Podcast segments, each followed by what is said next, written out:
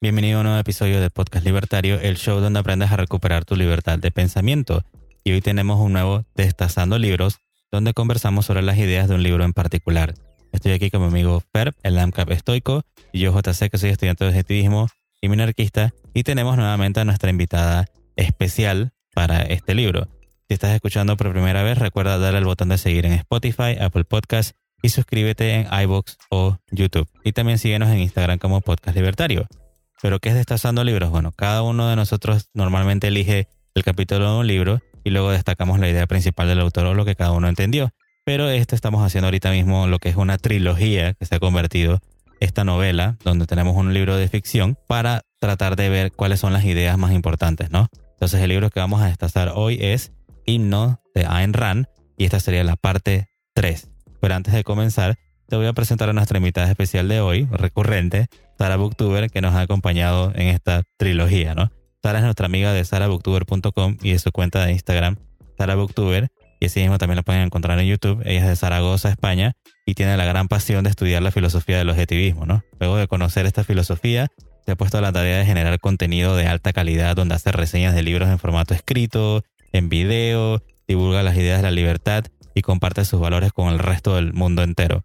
Entonces, bienvenida nuevamente a nuestro podcast libertario. ¿De qué se trata esta novela corta? Hola chicos, ¿qué tal? Muchas gracias por invitarme de nuevo. Bueno, esta novela, el libro desarrolla una serie de conceptos mediante una historia cortita pero muy esclarecedora sobre la distopía colectivista del futuro. Los humanos solo existen para servir al Estado hasta tal punto de que, de que pierden la palabra yo de su vocabulario, utilizando a nosotros para referirse a sí mismos como tal de manera individual. Digamos que el derecho individual es tan inexistente como en una comunidad de hormigas. El Estado lo controla todo. Perfecto. Bueno, entonces, como si ya vienen, eh, bueno, cualquier persona que escuche esto por primera vez, esta es la parte número 3, tenemos la parte número 1 y parte número 2, también con, con, con Sara. Y pueden ir entonces a podcastlibertario.com para escuchar las partes anteriores si es tu primera vez aquí, ¿no? Entonces yo diría que vamos directamente a lo que sigue en la historia, ¿no? Genial. Ok, entonces, como ya tenemos la historia avanzada, vamos entonces a comenzar con nuestro personaje principal, Igualdad, y vamos a ver dónde se encuentra ahorita mismo en la historia. Entonces nos cuenta Igualdad. Fue un día de la penúltima primavera. Los barrenderos trabajábamos en brigadas de tres y nosotros estábamos con Unión 53992, los medio descerebrados, y con Internacional 48818. Ahora, Unión 53992 son un muchacho enfermo y a veces tienen convulsiones. Les sale espuma de la boca y se le ponen los ojos en blanco. Pero Internacional 48818 son diferentes. Son un joven alto y fuerte y sus ojos son como luciérnagas, porque hay risa en sus ojos. No podemos mirar a Internacional 48818 sin sonreír nosotros también. Por eso no eran bien vistos en el hogar de estudiantes, ya que no es correcto sonreír sin razón. Y tampoco eran bien vistos porque cogían trozos de carbón y pintaban en las paredes, y los dibujos hacían reír a los hombres. Pero solo nuestros hermanos del hogar de los artistas tienen permiso para hacer dibujos. Así que Internacional 48818 fueron enviados al hogar de los barrenderos como nosotros. ¿Qué piensan de ese sistema entonces donde vive igualdad y su amigo internacional? ¿Es algo justo? No, personalmente lo veo como una transgresión a la libertad de las personas de poder decidir qué hacer con sus vidas. Y me parece muy triste porque con como hablan de internacional, él debería haber seguido una ruta de artista o tal vez comediante, algo sociable y expresivo. Y simplemente porque a las autoridades de ese lugar no les dio, como diríamos acá, no les dio la gana de permitirle seguir sus sueños, lo castigaron enviándolo a algo donde no se puede expresar. Lo castigaron por ser él mismo. ¿Qué te opinas de eso, Sara? Me parece horrible. Sinceramente lo que opino, que yo no podría vivir en un mundo así, conociendo lo que conozco, claro. Eh, en base a cómo están ellos, realmente es que no conocen otra cosa, ¿no? Pero me parece totalmente inmoral el que te digan lo que tienes que hacer, a qué hora, cómo, cuándo y con quién juntarte y con quién no. Y tratar a todos como hermanos, ¿no? Ni siquiera pueden elegir entre amistad o amor. O sea, me parece algo horrible. Creo que lo que más ruido también me hace no es solamente el hecho de que estén metiéndose en el tema de qué puede uno hacer como labor de vida, sino que al parecer las, las, las reacciones y las emociones también están limitadas. Porque es una cosa decir tú tienes que ser panadero y tú tienes que ser minero y tú tienes que ser barrendero pero pueden comunicarse entre sí y reírse y llevarse bien. Ahí estarían regulando las profesiones y forzándote a hacer como un trabajo como un esclavo, pero por lo menos todavía tendrían la libertad de desarrollar personalidad. Aquí parece que ni siquiera eso se lo quieren permitir. El hecho de que no les permitan reírse o, hablar entre sí de manera amena me parece muy terrible. Creo que eso eh, ya más allá de, una esclavitud pasa a ser una especie de tortura como psicológica. Y estoy de acuerdo con Sara en esta también. No, no, yo no podría vivir nunca en un sistema así. Sí, vemos ya lo que es como el control a tal extremo que, como dicen ustedes, el control hasta de las emociones mismas, ¿no? Algo totalmente como inmoral y que a mí me, me causa escalofríos pensar que eso podría llegar en algún momento, ¿no? Bueno, entonces continuamos. Eh, y, entonces, Igualdad 72521 continúa diciendo que es amigo de Internacional 48818 y que esto está mal porque es una transgresión de preferencia, ¿no? La de amar a cualquiera entre los hombres más que los otros. Porque, bueno, puesto que debemos, según él, amar a todos los hombres y todos los hombres son nuestros amigos. Entonces les preguntaría a ustedes, ¿amas tú a todas las personas del mundo? ¿Tú consideras que todas las personas del mundo son tus amigas? Bueno, realmente, como decía Ran, o sea, si te pide alguien que ames a todo el mundo indiscriminadamente, realmente no puedes amar a nadie. Es imposible.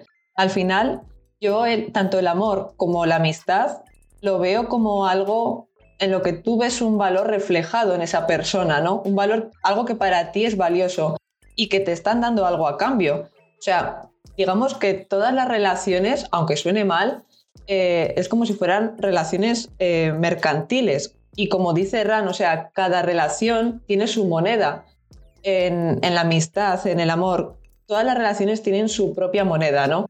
Tú no estás con una persona, con un amigo, por ejemplo, que no te da nada a cambio, te tiene que mostrar una honestidad, te tiene que brindar felicidad, risas, que te apoye en los malos momentos, o sea, y eso son condiciones. Y para mí, sinceramente, es maravilloso porque digamos que estás eligiendo a gente que para ti son un valor y de esa manera se crean unas relaciones em, genuinas y muy sanas, por cierto. O sea, que mi respuesta es no, no se puede amar a todo el mundo indiscriminadamente y, es muy bonito poder elegir, ¿no? Aquí siempre eh, en el podcast en general hablamos del de, eh, valor subjetivo y también hay algo que yo diría que afecta mucho la asignación de ese valor subjetivo y es la escasez. Cuando uno quiere más el oxígeno cuando estás tres metros debajo del agua en el mar. Y yo creo que esa es la situación aquí también.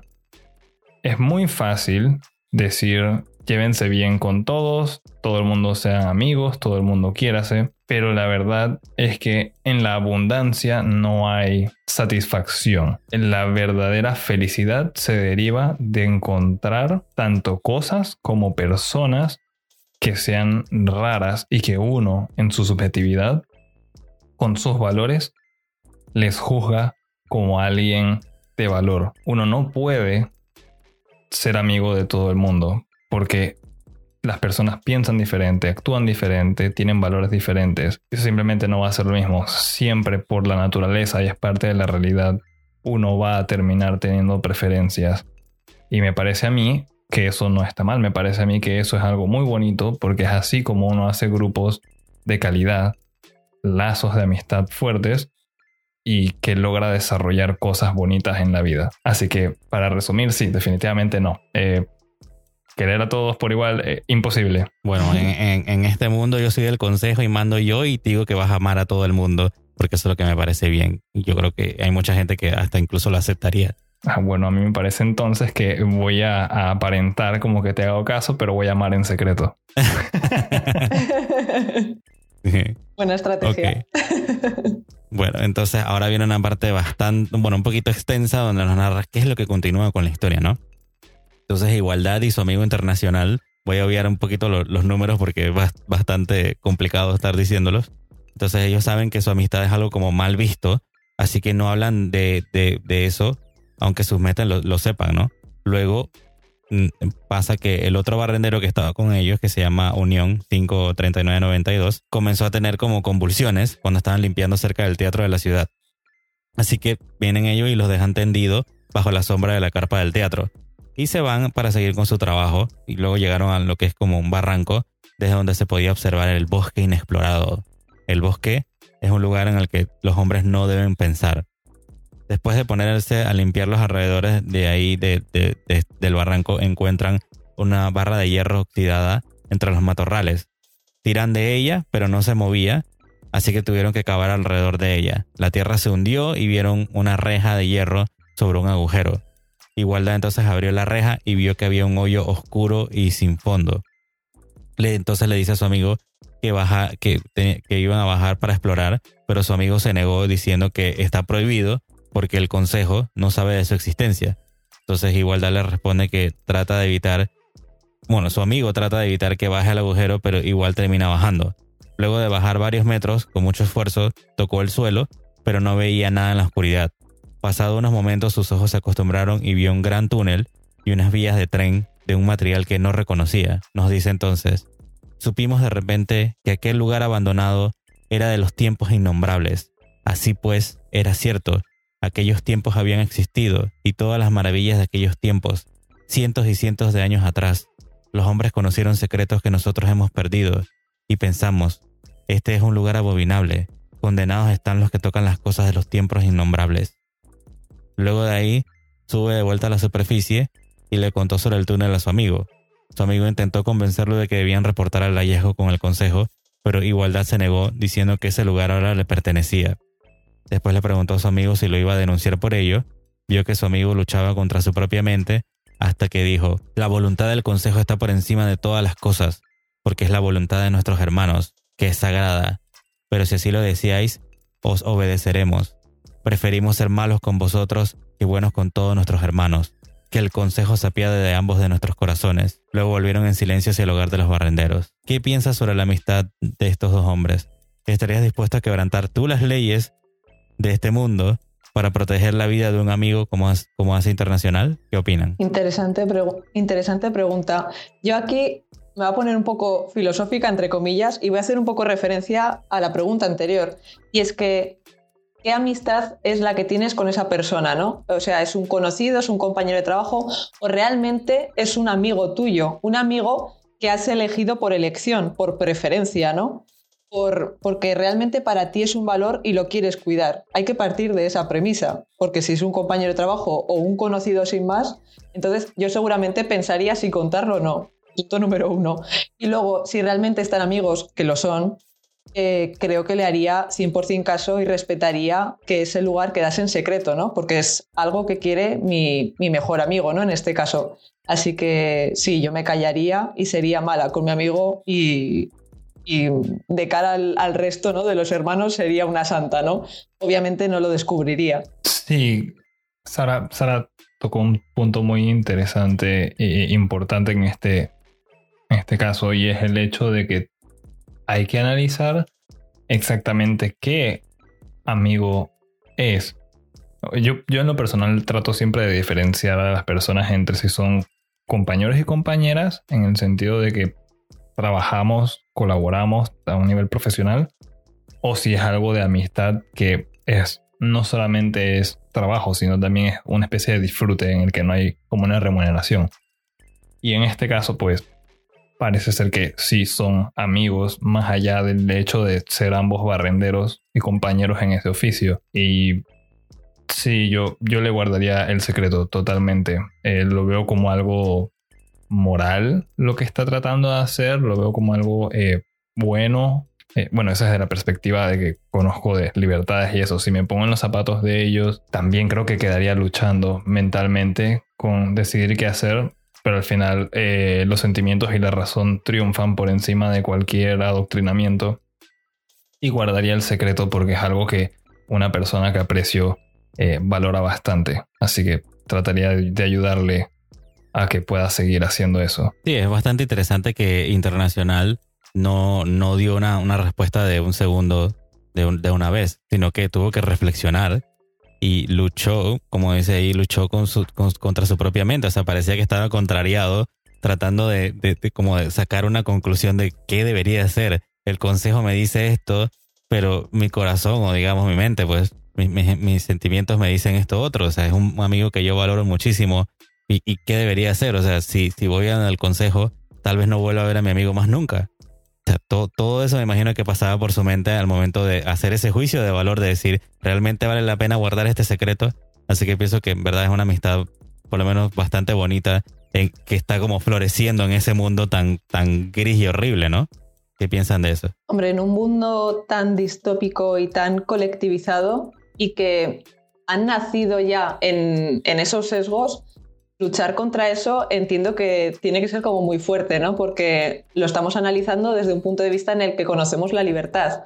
Pero claro, tenemos que ponernos en los zapatos de, libertad y, verlo, ¿no? Con, de, igualdad, perdón. Y verlo con, esa, con esa mente, ¿no? Y al final, eh, cuando hablamos de filosofía, es como que es algo muy abstracto, pero realmente nos ayuda a tomar este tipo de decisiones, ya sean grandes o pequeñas, ¿no? en nuestro día a día. Y al final, en este caso, es eh, pensar de manera objetiva, punto número uno, ver si realmente es tu amigo, si para ti es un valor, y si es así, tomar la decisión en base a, unos pros y unos contras, ¿no? Decir, bueno, si lo cuento, ¿qué es lo que pasa? Y si no lo cuento, ¿qué es lo que pasa, ¿no?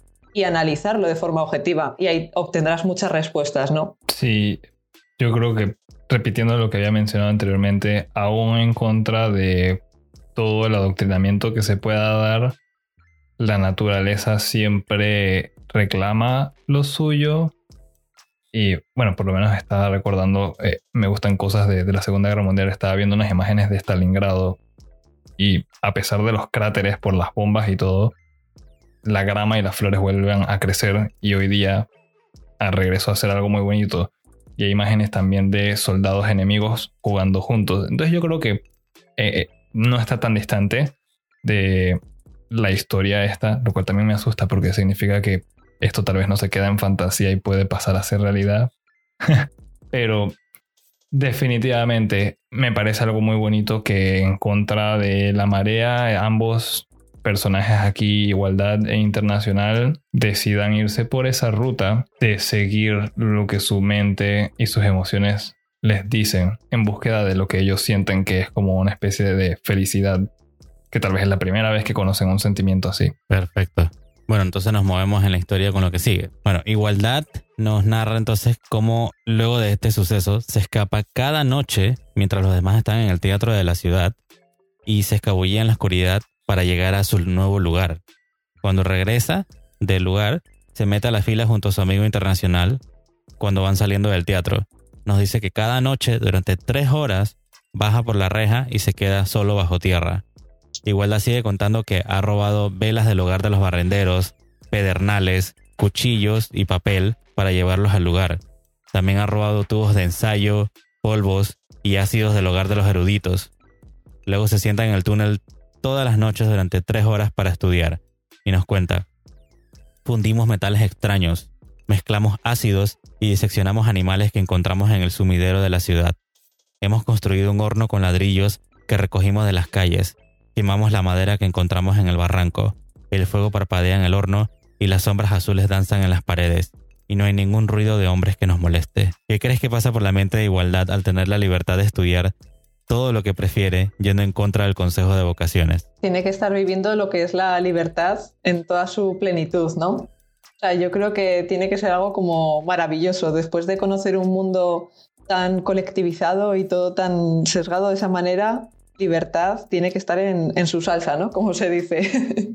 y tiene que ser una maravilla, en realidad, tener ese lugar secreto como para ti es como tu zona, como tu secreto. Lo que me agrada es que no solamente puede hacer ahí lo que desea, sino que también está experimentando privacidad. Y Cierto.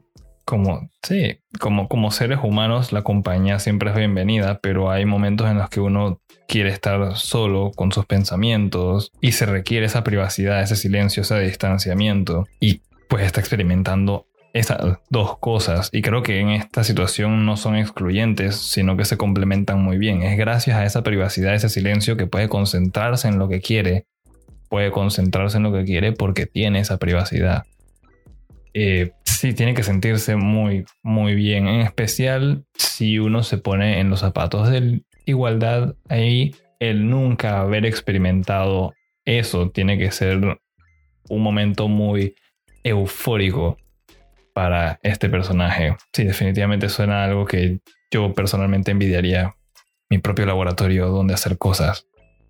Suena, muy divertido. Sí, una de las partes que más me encanta de, ese párrafo que nos narra es de que te puso como a hacer de todo. A fundir metales, a mezclar cosas, a diseccionar animales. O construyó un horno, quemaba cosas. O sea, le gustaba ver el fuego quemarse. Como que se ve que, que, que tenía tanto guardado y por eso es que volviendo, digamos que a la parte anterior, cuando yo dije, cuando lo colocaron de barrendero, de maldad, que fue el, consejo hacerle eso, ¿no? El consejo de vocaciones, yo sentí como una, una traición, porque yo decía, o sea, tienes a este individuo que tiene tanto potencial, tanta curiosidad por entender cómo funciona el mundo y tú lo lanzas a, la carrera de ser barrendero porque quieres hacerle daño, quieres que, que nunca florezca como individuo. Y entonces al verlo aquí, por fin, floreciendo, ¿no? Sacando todo ese potencial y tratando de ver todo y entender todo, o sea, es como algo tan satisfactorio. No sé qué opinan de eso. Sí, yo lo veo como que no solamente igualdad, sino internacional también. Ambos tenían, o bueno, tienen deseos de hacer cosas específicas y tienen muchos talentos para cosas diferentes. Igualdad por las ciencias, internacional por el arte y me imagino que asimismo el resto de los integrantes de esa sociedad tendrían dones en los que se podrían especializar mucho mejor, pero el simple hecho de no tener la libertad de seguir sus sueños los limita y los castiga y me imagino que los agobia bastante, porque al final quién mejor para decidir qué hacer con su propia vida que uno mismo. Totalmente. Además, no había caído en ese punto, pero es verdad. Llega desde fundir metales hasta hacer un poco como de veterinario, o por decirlo de alguna manera. es verdad, sí, sí, sí. Y es como que su mente disfrutando, ¿no? Su mente volando de tanto tiempo después de estar todo tan tan oscuro, de no poder ni siquiera reírse ni hablar con nadie y no hacer preferencias ni nada, a tener tu sitio, como dice Fer, privado, ¿no? Ese búnker ahí secreto, es como que su mente empieza a volar. Y es verdad, no me había dado cuenta de ese punto, ¿no? De que hace de todo. Una maravilla. Bueno, luego nos dice, que este, parece que la historia está mejorando, ¿no? No, nos dice que ha, robado manuscritos que son escasos. Estos manuscritos son valiosos y que son muy escasos, ¿no? Y cada hermano tarda un año en copiar a mano un solo escrito con letra clara. Después se sienta a, estudiar estos manuscritos y nos narra lo siguiente. Han transcurrido dos años desde que encontramos este lugar y en estos dos años hemos aprendido más que los diez años en el hogar de los estudiantes. Hemos aprendido cosas que no están en los escritos. Hemos resuelto secretos de, de que los eruditos no tienen conocimiento. Hemos llegado a entender lo grande que es lo inexplorado y que vivir muchas vidas no nos bastaría para llegar al fin de nuestras investigaciones. Pero no queremos que nuestras investigaciones tengan fin. No queremos nada salvo estar solos y aprender y sentirnos como si cada día nuestra vista fuese más aguda que la del halcón y más clara que el cristal de roca. Wow, a mí me encanta esa, parte, una de mis partes favoritas. Entonces te pregunto a ti, ¿qué harías con tres horas de tu día para, para tratar de aprender todo lo que puedas? ¿Harías lo mismo que está haciendo el protagonista? Totalmente. O sea, es que el otro estilo de vida que están llevando no se le puede llamar vivir. O sea, son zombies, literalmente son zombies, ¿no? No pueden hablar, no pueden reír, solamente trabajan, incluso en trabajos que no les gusta, por cierto, o que sí, pero se lo han elegido por imposición. Y están investigando, aunque tengas tres horas, ¿no? Que son tres horas que podrías echarte en el sofá y descansar, ¿no? Después de un día tan duro. Pero yo sinceramente pienso que, que no viven, ¿no? Entonces, en esas tres horas que está él investigando, desarrollando cosas, eh, haciendo reflexiones o cosas materiales, ¿no? Creo que ahí es cuando realmente está viviendo. Está desarrollándose como ser humano, ¿no? Aprendiendo y dándose cuenta de que hay tanto por aprender que, como dice, ¿no? Le faltarían muchas vidas por vivir para poder llegar al fin y al cabo sus, sus investigaciones, ¿no? Pero de cualquier manera, eso es vivir, el crecer y desarrollarse como ser humano. Y yo sin duda haría lo mismo. Sí, sí, si no hay desarrollo personal, no hay crecimiento. Digo, es la esencia de la vida de, y de todo ser vivo, el interactuar con su entorno, ver cómo adquirir nutrientes y en el caso de un humano nutrirse no es solamente físicamente sino mental también para poder llegar a tener ese crecimiento personal. O sea, ya nuestro personaje, si me pongo a indagar o inferir, él, él desarrolló un conjunto de valores, consiguió inspiración, está motivado y está teniendo crecimiento personal y eso le hace feliz. Y yo creo que eso es algo que a muchas personas haría feliz. Y en cuanto a la pregunta de qué haría con horas de mi vida libres, eh, ya estudio bastante, pero creo que puedo hacer más. Ahora, ahora me siento como competitivo, quiero competir contra alguien con igualdad. si él lo hace, si él lo hace en todas esas situaciones tan adversas, yo que tengo muchas comodidades, creo que lo puedo hacer también aún mejor. Sí, no, me encanta una parte porque yo creo que principalmente, no, no sé tú, Sara, pero a Fer y a mí hemos sido víctimas de que nos traten de, de soberbios o de arrogantes por alguna razón, por simplemente querer compartir ideas o valores, ¿no? Y, y, al sonar como tan claros y directos, las personas tienden a veces a molestarse. Y entonces siempre nos dicen la frase, lo que te pasa es que te falta humildad, tienes que ser más humilde. Eres muy pedante. Sí, y, y, y, esa, esa frase de te falta humildad o tienes que ser humilde, yo como que nunca, nunca la entendía. Porque me, tal vez me sentía como igualdad en el que estaba, bueno, pero es que yo estoy tratando de, de, entender cómo funciona el mundo. Yo quiero saber los engranajes del mundo, cómo funcionan, porque, porque estamos como estamos hoy. Y creo que igualdad me da la respuesta de qué era eso que yo buscaba de tratar de entender por qué la gente me, me decía eso, ¿no? Y es cuando él dice la frase esa de hemos llegado a entender lo grande que es lo inexplorado y que vivir muchas vidas no nos bastaría para llegar al fin de nuestras investigaciones. O sea, de que él entiende, o sea, como que se dio cuenta, es como abrir los ojos al mundo y ver esto es enorme, el mundo es enorme y es inexplorado y hay tantas cosas por aprender. Y yo digo, o sea, el, el hecho de saber eso, de que no sé nada de lo que pasa en el mundo, necesito aprender y necesito empezar desde algún punto. Yo pienso que ahí entonces es donde está esa humildad que tanto la gente me clamaba, ¿no? De que tienes que ser humilde. Bueno, soy tan humilde que digo, el mundo es demasiado grande para y inexplorado y yo quiero saber más. No sé qué opinen de, ese pensamiento. Bueno, yo tengo que decir que antes de leer a Rand, eh, yo vivía de una manera pues pues como nos han enseñado, ¿no? Pues a trabajar, estudiar cuando toca y, evadirse, ¿no? Salir de fiesta con los amigos, unas copas y, no hacer mucho más con mi vida, ¿no? Yo he vivido de una manera pues muy dentro de Matrix, por decirlo de alguna manera, ¿no? Siempre hago, eh, siempre nombro esta película, ¿no? Porque me gusta mucho esa, ese despertar y esa conciencia, ¿no? Y bueno, llegué a las ideas de Ayn Rand y te das cuenta de que del mundo que tienes a tu alrededor de que existe y es tuyo, ¿no? Como dice una parte de, de John Gall, y realmente te dan esas ganas de desarrollarte y de crecer como persona. Y obviamente, volviendo a la pregunta, es cuando te encuentras a gente que, te miran como raro, ¿no? Por querer eh, tener esa ambición de, de, querer ser más y mejor, ¿no? Y sí, yo me he topado con casos puntuales en los que, bueno, les extraña, incluso no reírse, pero sí que hacen como comentarios de que no lo entienden, ¿no?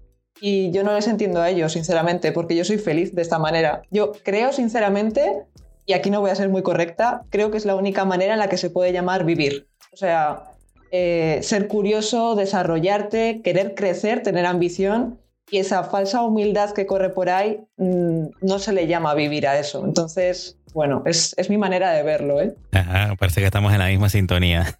Totalmente. Sí, me incluyen eso también. Los tres estamos en la, misma, estamos sincronizados, exacto. Es que es, realmente vivir, es como vemos a igualdad. Cuando vive realmente en esas tres horas, entonces, ¿qué hacemos nosotros con nuestras 24 horas? ¿Realmente vivimos? Es algo que yo creo que es una pregunta para reflexionar bastante, ¿no? Sí, me gustó la referencia a, Matrix también. con lo de Rand, creo que leer Rand es como seguir el conejo blanco. para quienes han visto. Wow. O sea, totalmente. Has dado en el clavo. es, sí, es demasiado bueno. Y sí, en el caso acá no, no, no, no se le puede llamar vivir si uno no está sintiendo felicidad. Totalmente. Simplemente no, de ser un muerto viviente. ¿Muerto andante? Sí. Bueno, ya, ya, creo que destazamos prácticamente el pensamiento de, o más bien las acciones de igualdad, pero ahora entonces nos narra casi al final lo que piensa, y es una de las partes también que más me encanta. Nos dice, extraños son los caminos del mal, fingimos delante de nuestros hermanos, estamos desafiando la voluntad de nuestros consejos. Nosotros solos, de los miles que caminan sobre esta tierra, nosotros solos en este momento, estamos haciendo un trabajo sin otro objetivo que el deseo de hacerlo. La maldad de nuestro delito es insondable para la mente humana. La naturaleza de nuestro castigo, si se descubriera, es imponderable para el corazón humano. Nunca, ni siquiera en la memoria de los más ancianos de entre los ancianos, nunca han hecho los hombres lo que nosotros estamos haciendo. Luego continúa. Y sin embargo, no sentimos vergüenza ni arrepentimiento. Nos decimos que somos despreciables y traidores, mas no sentimos ningún peso sobre nuestro espíritu ni temor en nuestro corazón y nos parece que nuestro espíritu es más claro que un lago al que ningunos ojos puede turbar, salvo los del sol. Y en nuestro corazón, extraños son los caminos del mal. En nuestro corazón está la primera paz que hemos experimentado en 20 años. ¿Qué opinas entonces ahora que sabemos de estos pensamientos de él? Parece que algo ha cambiado en su forma de pensar. Totalmente, y para 20 años ha experimentado demasiado, diría yo.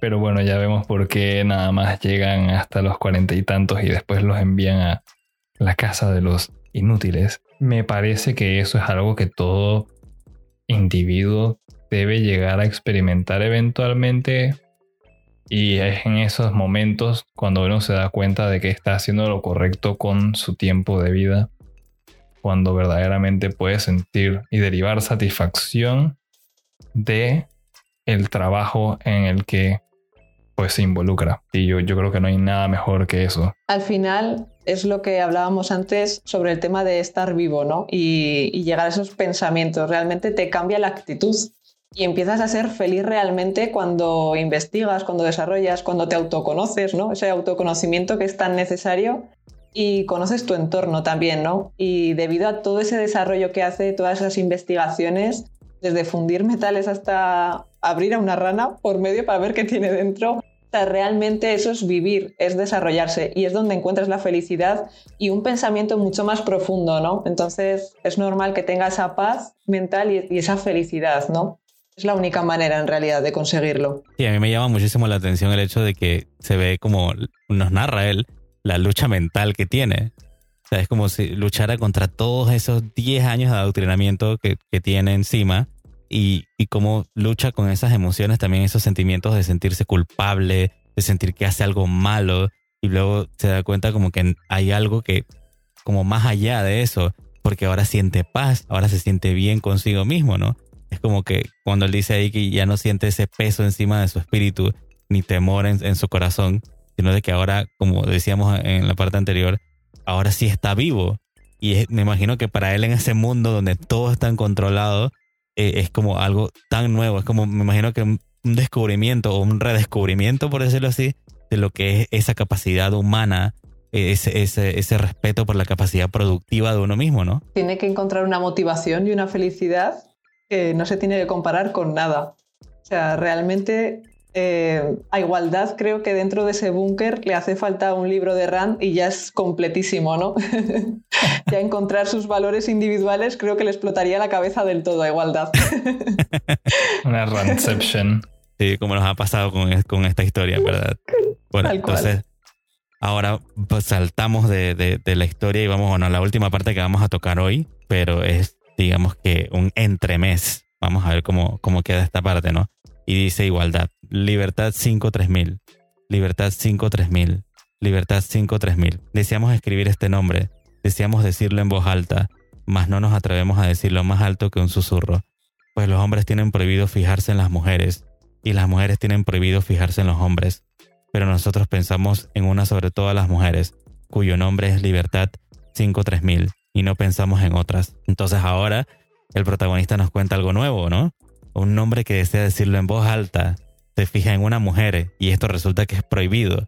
Y notamos nuevamente la transgresión de la preferencia. ¿no? La vimos con la amistad y ahora la vemos que se fija en una sola mujer. Luego continúa contando que las mujeres que han sido destinadas al cultivo de la tierra viven en el hogar de los campesinos, a las afueras de la ciudad, y que hay una gran carretera al final de los límites de la ciudad y que los barrenderos se encargan de mantenerla limpia. Un seto divide la carretera de los campos al otro lado y desde ahí se puede ver a las mujeres que atienden esas tierras y nos narra. Y allí es donde vimos a Libertad 53000, caminando a lo largo de los surcos. Su cuerpo era recto y delgado como la hoja de una espada. Sus ojos eran oscuros, fríos y brillantes, sin ningún miedo en ellos, ni amabilidad ni culpa. Sus cabellos eran dorados como el sol, sus cabellos flotaban al viento, relucientes y salvajes, como si desafiaran a los hombres a contenerlos. Tiraban las semillas de sus manos como si estuvieran dignándose a soltar sus desdeñosas dádivas y la tierra fuera una mendiga a sus pies. Esto me deja totalmente sin palabras.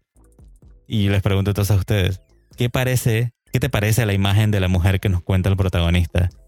¿Te la imaginas como una mujer débil, cansada, o tal vez como una mujer que vale la pena como que ir a conocer? ¿Qué opinan? Bueno, yo me la imagino como súper bella, súper empoderada, a la altura de igualdad y viceversa, ¿no? Son como perfectos, ¿no? Entre ellos. en un mundo que, en el que todos son como, como muy mediocres, ¿no? En realidad. Sí, yo bueno, JC ya lo había hablado conmigo y bueno, esta es como una de las partes mías favoritas de todo el libro. Me gusta bastante.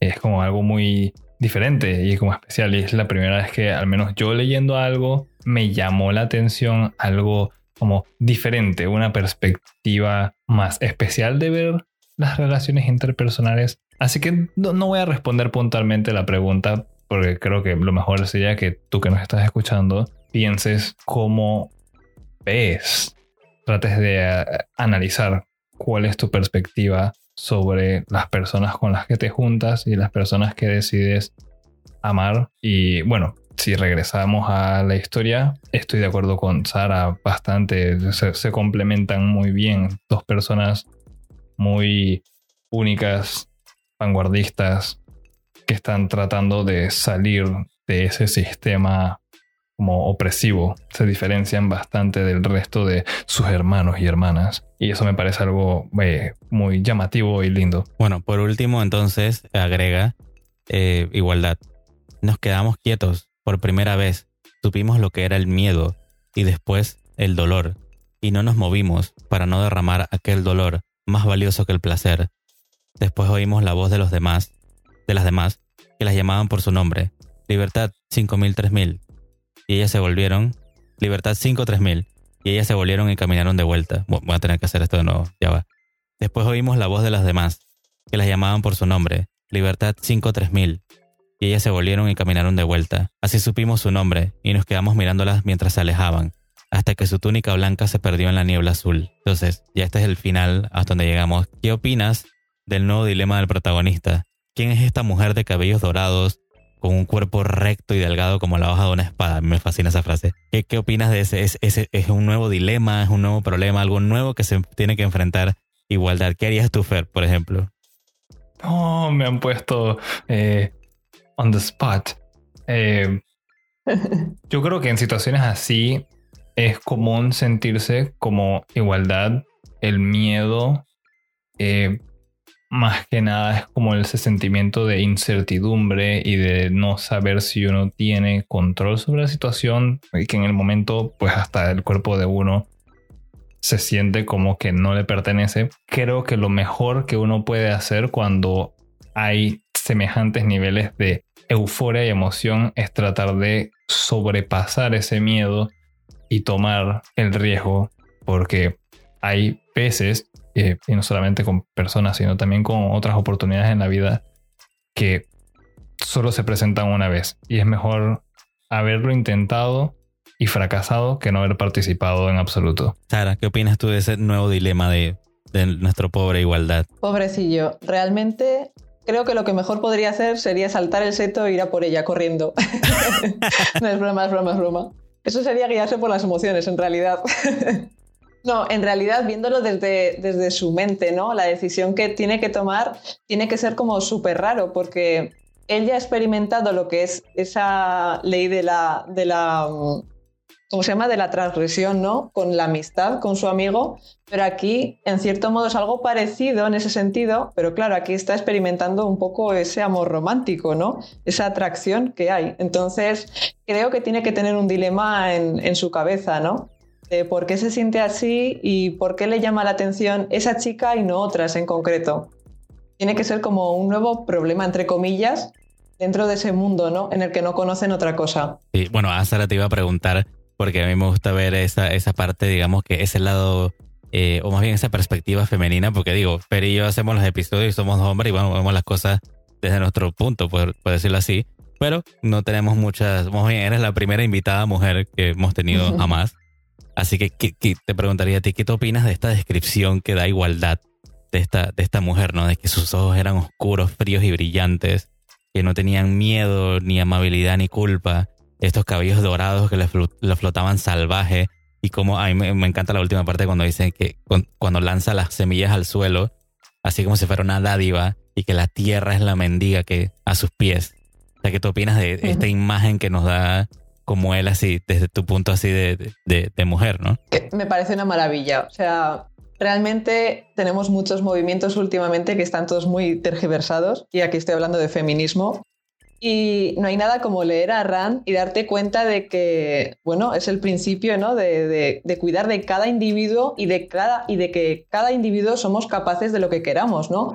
Obviamente, los hombres tenéis una fuerza física que las mujeres de manera natural no la tenemos, pero a nivel de, a nivel de mente, o sea, somos igual de, de capaces, ¿no? De hacer lo que queramos. Y, me gusta mucho cómo Ran empodera a las mujeres en sus novelas y en este caso pues no va a ser menos, ¿no? Y la pone como, pues eso, una mujer inteligente con ese poderío, ¿no? Incluso cultivando la tierra parece que está haciendo algo súper grande, ¿no? Entonces, bueno, me encanta, me encanta ese punto de vista y me encanta que Igualdad se fije en ella esa atracción ¿no? entre hombres y mujeres que parece que tanto queremos mitigar últimamente, pues me encantan esas pequeñas diferencias y esa atracción real que existe ¿no?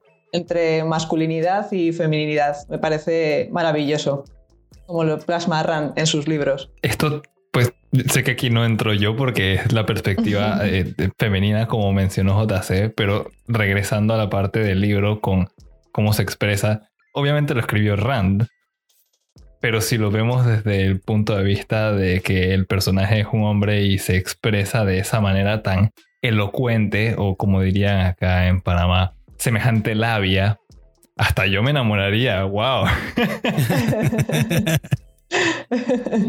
suena, suena, suena muy, muy, pero muy bonito. Sí, nada más quería decir eso.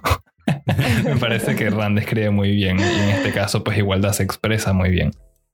Sí, bueno, digamos que vamos a darle eh, cierre a la historia. La historia no termina ahí, para ti que me estás oyendo, obviamente sigue.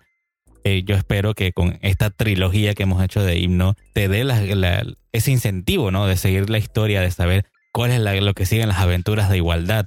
Conocerá entonces a esta, a esta mujer de cabellos dorados, qué es lo que, lo que seguirá en la historia, seguirá con ella, qué pasará no más adelante, ¿no? Esperemos que así como el cierre de una película, el cierre de una buena historia, puedas seguir leyéndola y luego nos quieras contar eso, nos puedes contactar por email o, enviarnos, eh, digamos que si entras en podcastlibertario.com puedes poner también comentarios de qué te pareció el libro, porque en verdad sentimos que, bueno, pensamos que esta historia necesita llegar a más personas, porque sí hay ciertas historias distópicas que son muy famosas, pero a mi parecer siempre como que esta de himno, que es un poquito distinta, siempre queda como que fuera, ¿no? De, de, de la, del mainstream, de lo, de lo que es usualmente que la gente conoce.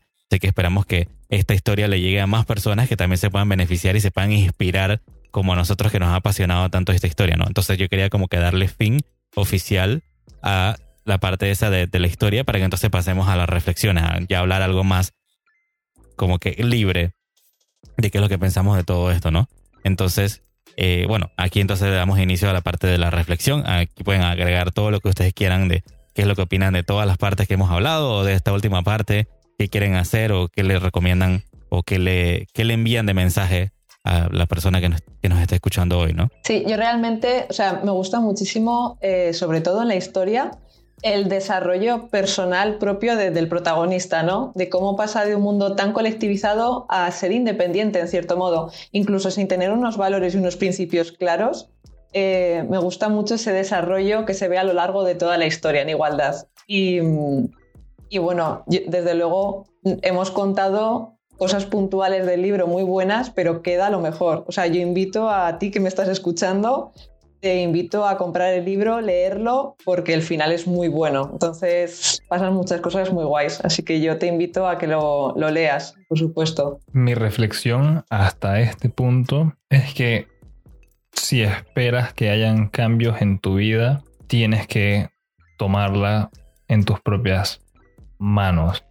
Y que no es lo que los demás decidan, aun si son la autoridad, sino es lo que tú, por tu propia mente, decides qué hacer, lo que te va a traer satisfacción.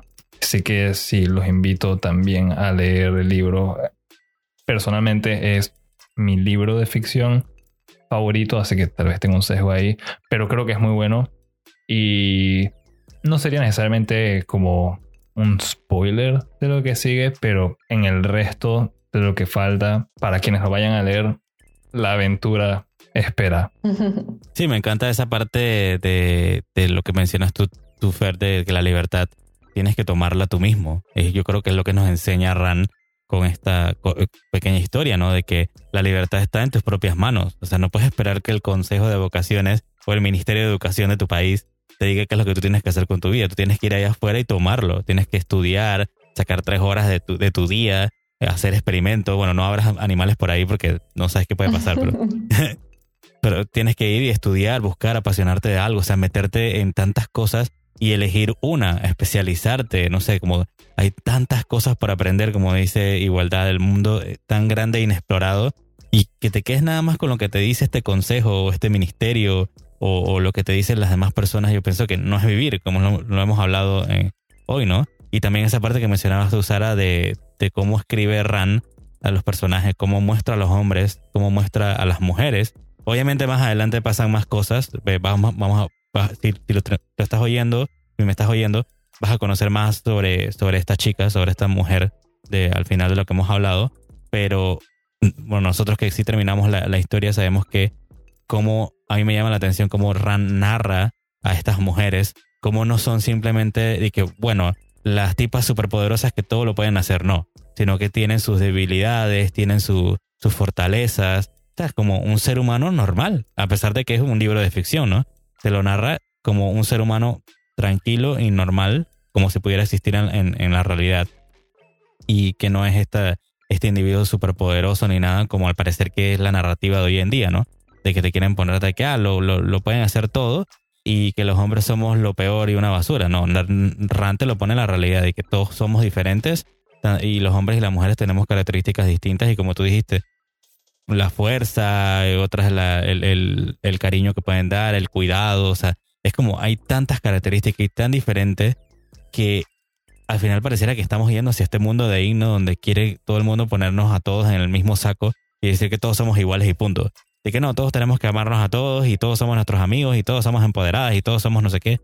Y, y eso está para mí mm, obviamente mal, me causa algo de temor porque somos tan diferentes y deberíamos aprovechar esas diferencias para lograr hacer algo mejor o ser mejores uno mismo cada día, ¿no? En vez de estar buscando como que esa igualdad, ese, ese fetiche de la igualdad completa. Eso es lo que pienso yo. Sí, yo creo que al final lo que todo el mundo debería buscar es ser como igualdad, que es ser desigual, buscarse amigos como internacional y enamorarse de personas como libertad. Y en cuanto a lo de las mujeres siendo más reales en los libros de Rand también es algo que a mí me gusta bastante porque son de verdad y a ver si me puedo tirar eh, eh, de elocuente como igualdad o Rand aquí que no se trata de que todas sean como la mujer maravilla sino que en sus diferencias e individualidad sean una maravilla de mujer.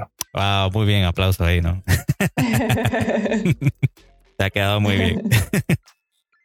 bueno, entonces hasta aquí tengo yo para agregar algo más que quieran agregar ustedes a la, parte de la reflexión, algo que quieran decir, enviar su último mensaje, cerrar la trilogía. Bueno, yo podría decir que en la igualdad y en el colectivo no hay creatividad y sin creatividad no hay desarrollo y por lo tanto no hay progreso. Entonces, eh, me encanta esa individualidad de cada persona y abogo por ello porque es donde se encuentra el progreso y el desarrollo humano al final y de las sociedades en general. Entonces, espero que se haya transmitido algo de la pasión que sentimos nosotros por este, este pequeño libro. Es una obra que yo digo que es un antes y un después.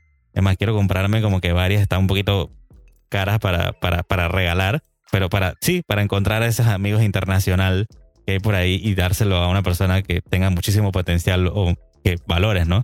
Yo quiero hacer eso y regalarle esta novela a todo el mundo porque yo pienso que todo el mundo debería de enterarse de esta gran historia, ¿no?